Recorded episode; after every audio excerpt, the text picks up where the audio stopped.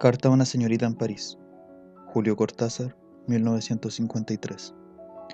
André, yo no quería venirme a vivir a su departamento de la calle Suipacha, no tanto por los conejitos, más bien porque me duele ingresar en un orden cerrado, construido ya hasta en las más finas mallas del aire, esas que en su casa preservan la música de la lavanda, el aletear de un cisne con polvos, el juego del violín y la viola en el cuarteto de Rará me es amargo entrar en un ámbito donde alguien que vive bellamente lo ha dispuesto todo como una reiteración visible de su alma. Aquí los libros, de un lado en español, del otro en francés e inglés. Allí los almohadones verdes. En este preciso sitio de la mesita el cenicero de cristal que parece el corte de una pompa de jabón, y siempre un perfume, un sonido, un crecer de plantas, una fotografía del amigo muerto, ritual de bandejas con té y tenacillas de azúcar. Ah, querido André, Qué difícil oponerse, aun aceptándolo con entera sumisión del propio ser, al orden minucioso que una mujer instaura en su liviana residencia. Cuán culpable tomar una tacita de metal y ponerla al otro extremo de la mesa, ponerla allí simplemente porque uno ha traído sus diccionarios ingleses, y es de este lado, al alcance de la mano, donde habrán de estar. Mover esa tacita vale por un horrible rojo inesperado en medio de una modulación de Osenfant como si de golpe las cuerdas de todos los contrabajos se rompieran al mismo tiempo con el mismo espantoso chicotazo en el instante más callado de una sinfonía de Mozart. Mover esa tacita altera el juego de relaciones de toda la casa, de cada objeto con otro, de cada momento de su alma con el alma entera de la casa y su habitante lejana. Y yo no puedo acercar los dedos a un libro, ceñir apenas el cono de luz de una lámpara, destapar la caja de música sin que un sentimiento de ultraje y desafío me pase por los ojos como un bando de gorriones. Usted sabe por qué vine a su casa, a su quieto salón solicitado de mediodía. Todo parece tan natural, como siempre que no se sabe la verdad. Usted se ha ido a París, yo me quedé con el departamento de la calle Suipacha, Elaboramos un simple y satisfactorio plan de mutua conveniencia hasta que septiembre la traiga de nuevo a Buenos Aires y me lance a mí a alguna otra casa donde quizá... Pero no le escribo por eso. Esta carta se la envío a causa de los conejitos. Me parece justo enterarla y porque me gusta escribir cartas y tal vez porque llueve. Me mudé el jueves pasado, a las 5 de la tarde, entre niebla y hastío. He cerrado tantas maletas en mi vida me he pasado tantas horas haciendo equipajes que no llevaban a ninguna parte, que el jueves fue un día lleno de sombras y correas, porque cuando yo veo las correas de las valijas es como si viera sombras, elementos de un látigo que me azota indirectamente, de la manera más sutil y más horrible. Pero hice las maletas, avisé a su mucama que vendría a instalarme y subí en el ascensor. Justo entre el primero y segundo piso sentí que iba a vomitar un conejito. Nunca se lo había explicado antes, no crea que por deslealtad, pero naturalmente uno no va a ponerse a explicarle a la gente que de cuando en cuando vomita un conejito. Como siempre me ha sucedido estando a solas, guardaba el hecho igual que se guardan tantas constancias de lo que acaece, o hace uno acaecer en la privacidad total. No me lo reproche, André, no me lo reproche. De cuando en cuando me ocurre vomitar un conejito no es razón para no vivir en cualquier casa. No es razón para que uno tenga que avergonzarse y estar aislado y andar callándose. Cuando siento que voy a vomitar un conejito, me pongo dos dedos en la boca como una pinza abierta y espero a sentir en la garganta la pelusa tibia que sube como una efervescencia de sal de frutas. Todo es veloz e higiénico, transcurre en un brevísimo instante. Saco los dedos de la boca y en ellos traigo sujeto por las orejas a un conejito blanco. El conejito parece contento. Es un conejito normal y perfecto, solo que muy pequeño. Pequeño como un conejito de chocolate, pero blanco y enteramente conejito. Me lo pongo en la palma de la mano, le alzo la pelusa con una caricia de los dedos. El conejito parece satisfecho de haber nacido, y bulle, y pega el hocico contra mi piel, moviéndolo con esa trituración silenciosa y cosquillante del hocico de un conejo contra la piel de una mano. Busca de comer y entonces yo, Habló de cuando esto ocurría en mi casa de las afueras. Lo saco conmigo al balcón y lo pongo en la gran maceta donde crece el trébol que a propósito he sembrado. El conejito alza del todo sus orejas, envuelve un trébol tierno con un veloz molinete del hocico, y yo sé que puedo dejarlo irme, continuar por un tiempo una vida no distinta a la de tantos que compran sus conejos en las granjas. Entre el primero y el segundo piso, André, como un anuncio de lo que sería mi vida en su casa, supe que iba a vomitar un conejito. Enseguida tuve miedo, o era extrañeza, no, miedo de la misma extrañeza acaso, porque antes de dejar mi casa, solo dos días antes, había vomitado un conejito y estaba seguro por un mes, por cinco semanas, tal vez seis con un poco de suerte. Mire usted, yo tenía perfectamente resuelto el problema de los conejitos. Sembraba trébol en el balcón de mi otra casa. Vomitaba un conejito, lo ponía en el trébol y al cabo de un mes, cuando sospechaba que de un momento a otro, entonces regalaba el conejo ya crecido a la señora de Molina, que creía en un hobby y se callaba. Ya en otra maceta venía creciendo un trébol tierno y propicio, yo aguardaba sin preocupación la mañana en la que la cosquilla de una pelusa subiendo me cerraba la garganta, y el nuevo conejito repetía desde esa hora la vida y las costumbres del anterior. Las costumbres, André, son formas concretas del ritmo, son la cuota de ritmo que nos ayuda a vivir. No era tan terrible vomitar conejitos una vez que se había entrado en el ciclo invariable, en el método. Usted querrá saber por qué todo ese trabajo, por qué todo ese trébol y la señora de Molina. Hubiera sido preferible matar enseguida al conejito y... Tendría usted que vomitar tan solo uno, tomarlo con dos dedos y ponérselo en la mano abierta, adherido aún a usted por el acto mismo, por el aura inefable de su proximidad apenas rota. Un mes distancia tanto, un mes es tamaño, largos pelos, saltos, ojos salvajes, diferencia absoluta. André, un mes es un conejo, hace de veras a un conejo, pero el minuto inicial, cuando el copo tibio y bullente encubre una presencia inajenable, como un poema en los primeros minutos, el fruto de una noche de idumea, tan de uno que uno mismo, y después tan no uno, tan aislado y distante en su llano mundo blanco tamaño carta. Me decidí, con todo, a matar al conejito apenas naciera. Yo viviría cuatro meses en su casa, cuatro, quizás con suerte tres, cucharadas de alcohol en el hocico, ¿Sabe usted que la misericordia permite matar instantáneamente a un conejito dándole a beber una cucharada de alcohol? Su carne sabe luego mejor, dicen, aunque yo tres o cuatro cucharadas de alcohol, luego el cuarto de baño o un paquete sumándose a los desechos. Al cruzar el tercer piso el conejito se movía en mi mano abierta. Sara esperaba arriba para ayudarme a entrar las valijas. ¿Cómo explicarle que un capricho, una tienda de animales, Envolví el conejito en mi pañuelo. Lo puse en el bolsillo del sobre todo, dejando el sobre todo suelto para no oprimirlo. Apenas se movía.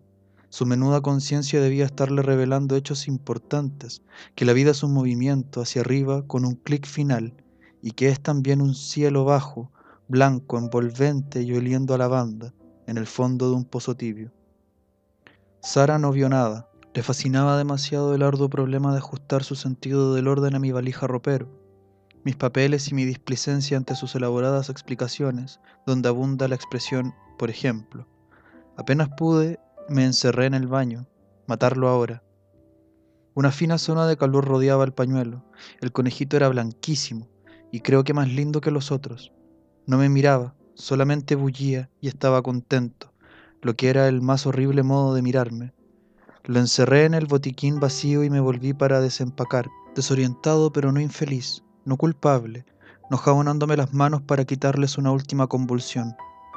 Comprendí que no podía matarlo, pero esa misma noche vomité un conejito negro, y dos días después uno blanco, y a la cuarta noche un conejito gris.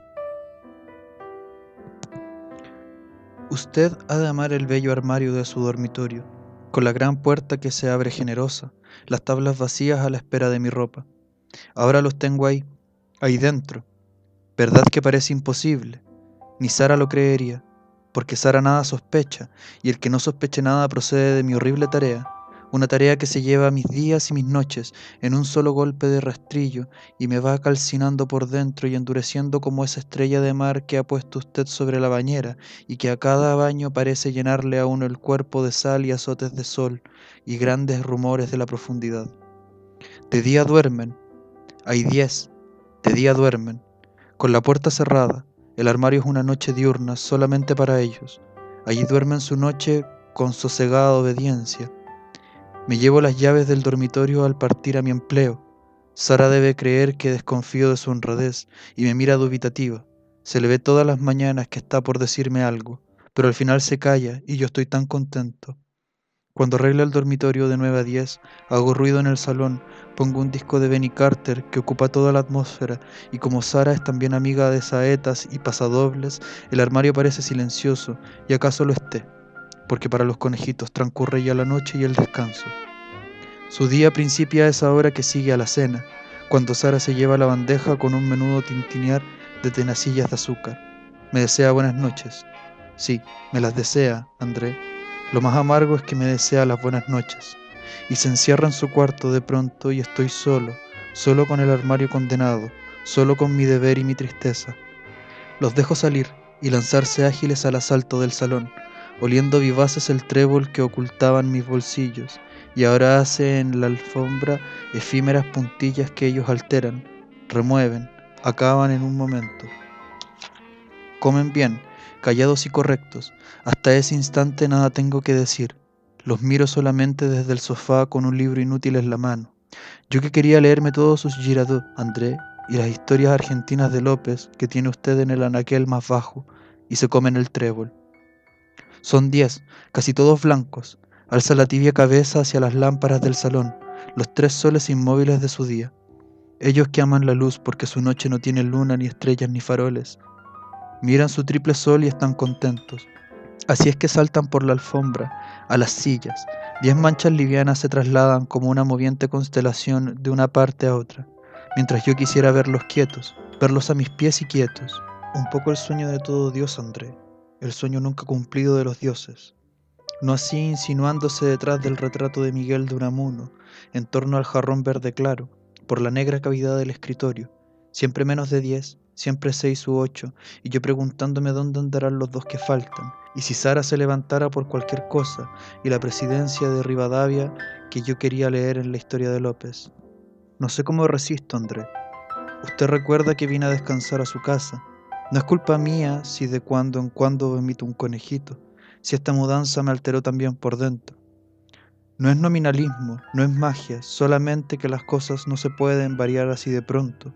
A veces las cosas viran brutalmente y cuando usted esperaba la bofetada a la derecha, así André, o de otro modo, pero siempre así.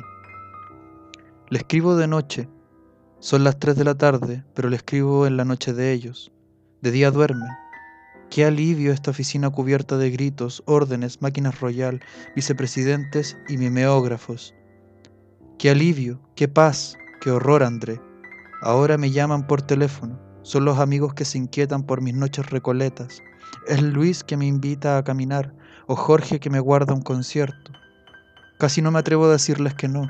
Invento prolongadas e ineficaces historias de mala salud, de traducciones atrasadas, de evasión y cuando regreso y subo en el ascensor, ese tramo entre el primero y segundo piso, me formulo noche a noche irremediablemente la vana esperanza de que no sea verdad. Hago lo que puedo para que no destrocen sus cosas. Han roído un poco los libros del anaquel más bajo. Usted los encontrará disimulados para que Sara no se dé cuenta. ¿Quería usted mucho su lámpara con el vientre de porcelana lleno de mariposas y caballeros antiguos? El trizado apenas se advierte. Toda la noche trabajé con un cemento especial que me vendieron en una casa inglesa. Usted sabe que las casas inglesas tienen los mejores cementos. Y ahora me quedo al lado para que ninguno la alcance otra vez con las patas. Es casi hermoso ver cómo les gusta pararse, nostalgia de lo humano distante, quizás imitación de su Dios ambulando y mirando los osco. Además usted habrá advertido, en su infancia quizá, que se puede dejar a un conejito en penitencia contra la pared, parado, las patitas apoyadas y muy quieto, horas y horas. A las cinco de la mañana he dormido un poco, tirado en el sofá verde y despertándome a cada carrera felpada, a cada tintineo. Los pongo en el armario y hago la limpieza. Por eso Sara encuentra todo bien, aunque a veces le he visto algún asombro contenido, un quedarse mirando un objeto, una leve decoloración de la alfombra y de nuevo el deseo de preguntarme algo, pero yo silbando las variaciones sinfónicas de Frank, de manera que nones. ¿Para qué contarle, André? Las minucias desventuradas de ese amanecer sordo y vegetal en que camino entre dormido levantando cabos de trébol, hojas sueltas, pelusas blancas, dándome contra los muebles, loco de sueño, y mi jide que se atrasa.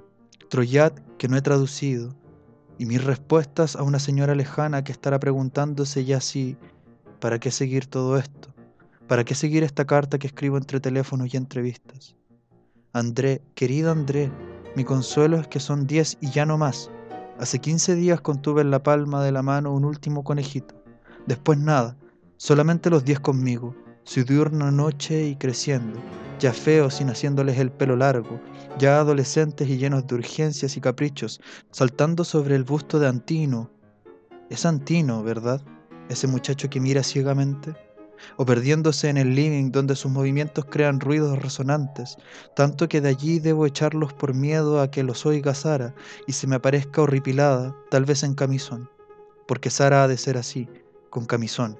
Y entonces, solamente diez, piensa usted, esa pequeña alegría que tengo en medio de todo, la creciente calma con que franqueo de vuelta los rígidos cielos del primero y el segundo piso. Interrumpí esta carta porque debía asistir a una tarea de comisiones. La continúo aquí en su casa, André, bajo una sorda grisalla de amanecer. ¿Es de veras el día siguiente, André? Un trozo en blanco de la página será para usted el intervalo, apenas el puente que une mi letra de ayer a mi letra de hoy. Decirle que en ese intervalo todo se ha roto, donde mire usted el puente fácil, oigo yo quebrarse la cintura furiosa del agua. Para mí este lado del papel, este lado de mi carta no continúa la calma con que venía yo escribiéndole cuando le dejé para asistir a una tarea de comisiones. En su cúbica noche, sin tristeza duermen once conejitos, acaso ahora mismo, pero no, no ahora. En el ascensor, luego al entrar, ya no importa dónde, si el cuándo es ahora, si puede ser en cualquiera hora de los que me quedan. Basta ya. He escrito esto porque me importa probarle que no fui tan culpable en el destrozo insalvable de su casa. Dejaré esta carta esperándola. Sería sórdido que el correo se la entregara a alguna clara mañana de París. Anoche di vuelta a los libros del segundo estante. Alcanzaban ya a ellos, parándose o saltando. Royeron los lomos para afilarse los dientes. No por hambre. Tienen todo el trébol que les compro y almaceno en los cajones del escritorio. Rompieron las cortinas, las telas de los sillones, el borde del autorretrato de Augusto Torres. Llenaron de pelos las alfombras y también gritaron. Estuvieron en círculo bajo la luz de la lámpara, en círculo y como adorándome, y de pronto gritaban, gritaban como yo no creo que griten los conejos. He querido en vano sacar los pelos que estropean la alfombra, alisar el borde de la tela roída, encerrarlos de nuevo en el armario. El día sube, tal vez Sara se levante pronto. Es casi extraño que no me importe Sara. Es casi extraño que no me importe verlos brincar en busca de juguetes. No tuve tanta culpa. Usted verá cuando llegue que muchos de los destrozos están bien reparados con el cemento que compré en una casa inglesa. Yo hice lo que pude para evitarle un enojo. En cuanto a mí, del 10 al 11 hay como un hueco insuperable. Usted ve, 10 estaban bien. Con un armario, trébol y esperanza, ¿cuántas cosas pueden construirse? No ya con once, porque decir once seguramente dos, André, doce que serán trece. Entonces está el amanecer y una fría soledad en la que caben la alegría, los recuerdos, usted y acaso tantos más. Está este balcón sobre su hipacha lleno de alba, los primeros sonidos de la ciudad. No creo que les sea difícil juntar once conejitos salpicados sobre los adoquines. Tal vez ni se fijen en ellos, atareados con el otro cuerpo que conviene llevarse pronto, antes de que pasen los primeros colegiales.